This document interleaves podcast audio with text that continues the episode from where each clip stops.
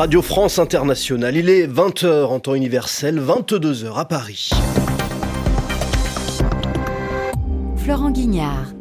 Bonsoir, bienvenue dans le journal en français facile que je vous présente avec Zéphirin Quadio. Bonsoir Zéphirin. Bonsoir Florent, bonsoir à tous. Au sommaire de ce journal, Zéphirin, les résultats définitifs du référendum sur l'indépendance du Kurdistan irakien.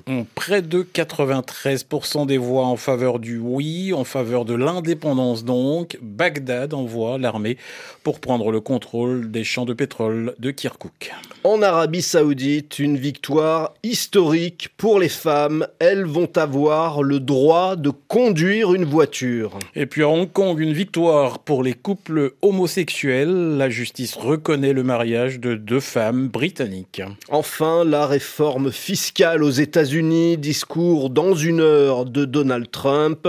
Au programme, baisse des impôts pour les sociétés et pour les plus riches. Les journaux. Les journaux en français facile. En français facile. On connaît donc le résultat définitif du référendum sur l'indépendance du Kurdistan. 92,7% des voix en faveur de l'indépendance selon les résultats officiels. Un résultat que le gouvernement de Bagdad refuse de reconnaître. Le gouvernement irakien s'oppose depuis le début à l'indépendance du Kurdistan, qui bénéficie déjà d'un statut d'autonomie avec son propre parlement, son propre gouvernement et son propre président. Bagdad accentue d'ailleurs la pression sur les dirigeants kurdes le Parlement irakien a demandé aujourd'hui l'envoi de l'armée pour prendre le contrôle des champs de pétrole dans la région de Kirkuk.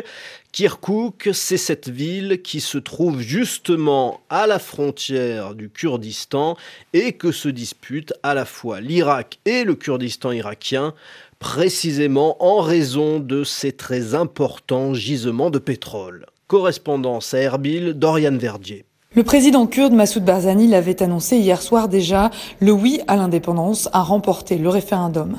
Le chiffre ne semblait être qu'une formalité. Il est de toute façon difficile d'affirmer la véracité de ce résultat. Aucun observateur de la communauté internationale n'était présent puisque celle-ci ne soutient pas ce référendum. Avec l'annonce de cette écrasante majorité pour le oui, Massoud Barzani, dont la prolongation de mandat est terminée depuis deux ans, compte bien redorer son image de père du peuple kurde. Ce chiffre est également censé légitimiser l'opposition d'Erbil face à Bagdad. La capitale irakienne monte le ton de jour en jour. Elle a aujourd'hui affirmé qu'elle fermerait les aéroports du Kurdistan d'ici vendredi soir. Le Parlement irakien a, lui, appelé Bagdad à reprendre de force la ville pétrolière de Kirkuk. Verdier, Erbil. Une avancée très importante pour les femmes en Arabie saoudite. Elles vont bientôt avoir le droit de conduire. Jusqu'ici, l'Arabie saoudite était le seul pays au monde où les femmes n'avaient pas le droit de prendre le volant, de conduire une voiture.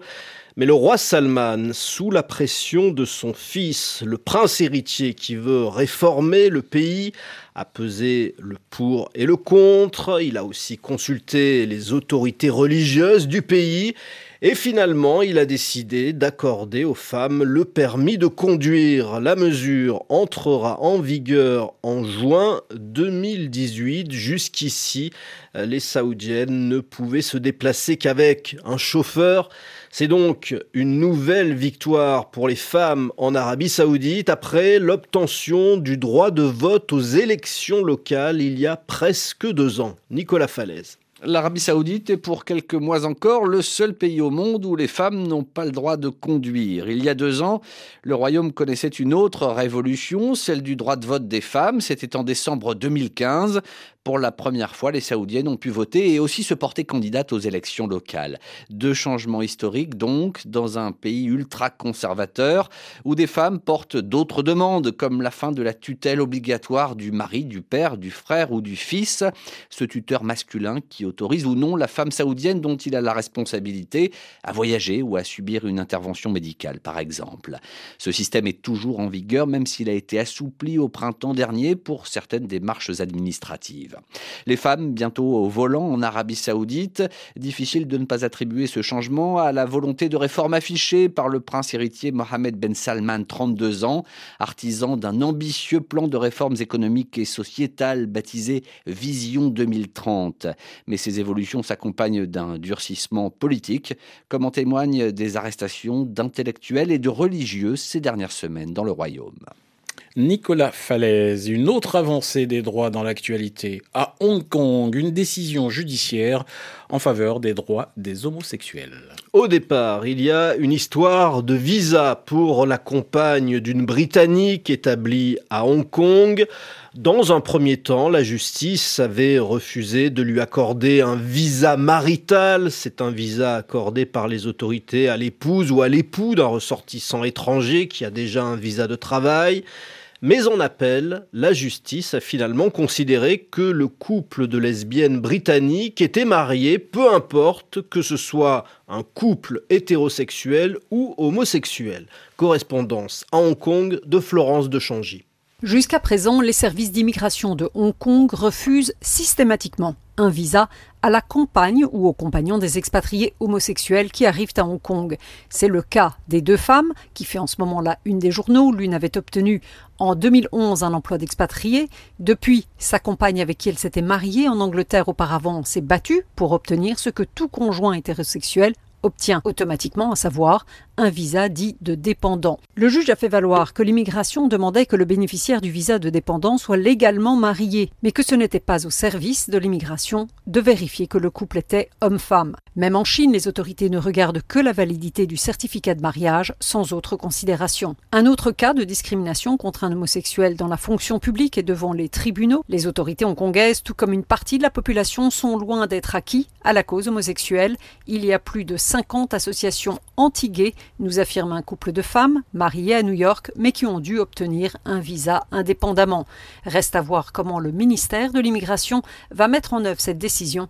Il n'est pas impossible qu'il fasse appel. Florence de Changy, Hong Kong, RFI. On va maintenant parler budget et réforme fiscale en France d'abord, avec la présentation du budget pour l'année 2018. Un projet de budget, il doit être voté dans les semaines qui viennent par le Parlement.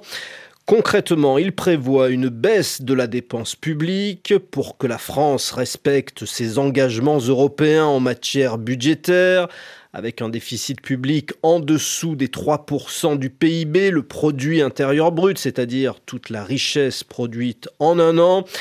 Le gouvernement baisse les dépenses, il baisse aussi les impôts, baisse de l'impôt sur les sociétés et baisse aussi de l'impôt pour les plus riches avec la réforme de l'ISF, l'impôt sur la fortune, les valeurs financières, les placements, les actions, les assurances vie sortent de l'ISF. Aux États-Unis aussi, les impôts vont baisser pour les entreprises et les plus aisées, c'est-à-dire les plus riches. C'est la réforme fiscale que doit annoncer Donald Trump dans une heure. La réforme fiscale, c'était l'une des grandes promesses de campagne de Donald Trump en direction des classes moyennes. Mais de toute évidence, ce, ne sont pas elles qui vont vraiment en profiter. RFI Washington, Anne. Tout au long de sa campagne, Donald Trump a promis aux classes moyennes de faire baisser leurs impôts de manière spectaculaire. Mais selon les premières informations qui commencent à fuiter, ce sont surtout les entreprises qui devraient bénéficier de la réforme. L'impôt sur le revenu des sociétés passerait de 35 à 20 pour simplifier un système très complexe, le nombre de tranches d'imposition passerait de 7 à 3 avec un taux maximum d'imposition de 35% pour les ménages les plus aisés contre 37% actuellement. Le montant des déductions possibles serait doublé pour tous, et c'est par ce biais, explique un sénateur républicain, que même les plus bas salaires verront leurs impôts baisser. Pour faire passer sa réforme, le président américain va devoir affronter l'aile conservatrice de son parti, réticente à toute augmentation du déficit budgétaire, mécanique quand on baisse les impôts. Donald Trump va tenter de les convaincre que son plan entraînera une croissance économique plus forte, des créations d'emplois et des augmentations de salaires. Le président américain joue gros sur le plan politique. La réforme fiscale est un enjeu majeur, surtout depuis l'effondrement de la dernière tentative républicaine pour renverser la loi sur les soins de santé. Anne Corpet, Washington, RFI. Et c'est la fin de ce journal en français facile. Merci Zéphirin Quadio. Merci à vous Florent Guignard. Très bonne soirée à tous.